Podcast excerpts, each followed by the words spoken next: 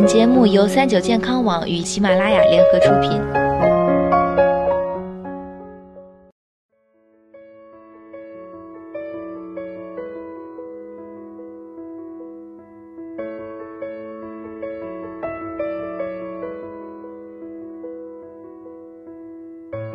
嗨，大家好，欢迎收听今天的健康养生小讲堂，我是主播探探。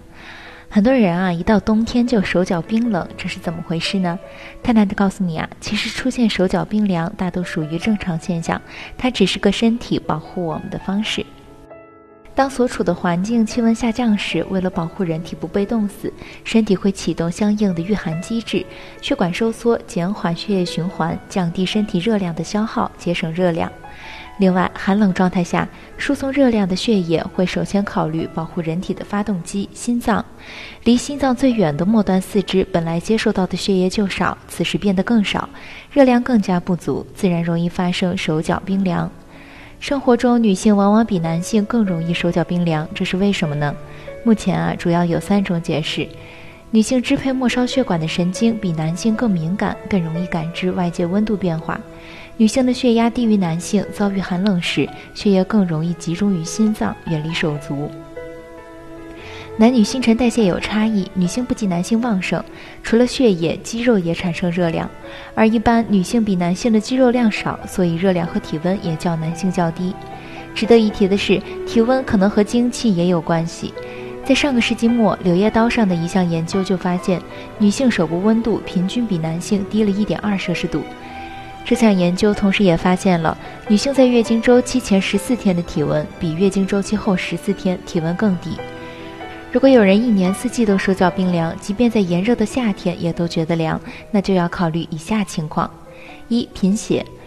如果除了手脚冰凉，还有容易疲劳、嘴唇无血色、胸痛、心跳加快、头痛、头晕眼花、耳鸣、毛发干枯、掉发、指甲无光泽、没有食欲等等问题，要留心一下是不是贫血。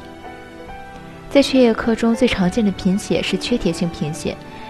注意先别乱买补品补铁，得去医院做个检查，最好确定是缺铁性贫血再做治疗。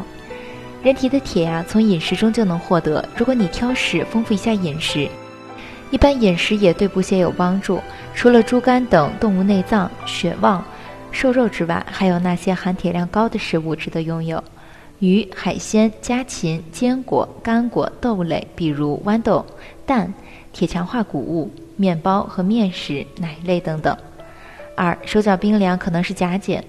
甲状腺激素合成及分泌不足，临床上称之为甲减，高发于女性。其中的一个症状就是机体产热能力下降，比自己以前或其他人更容易怕冷、手脚冰凉。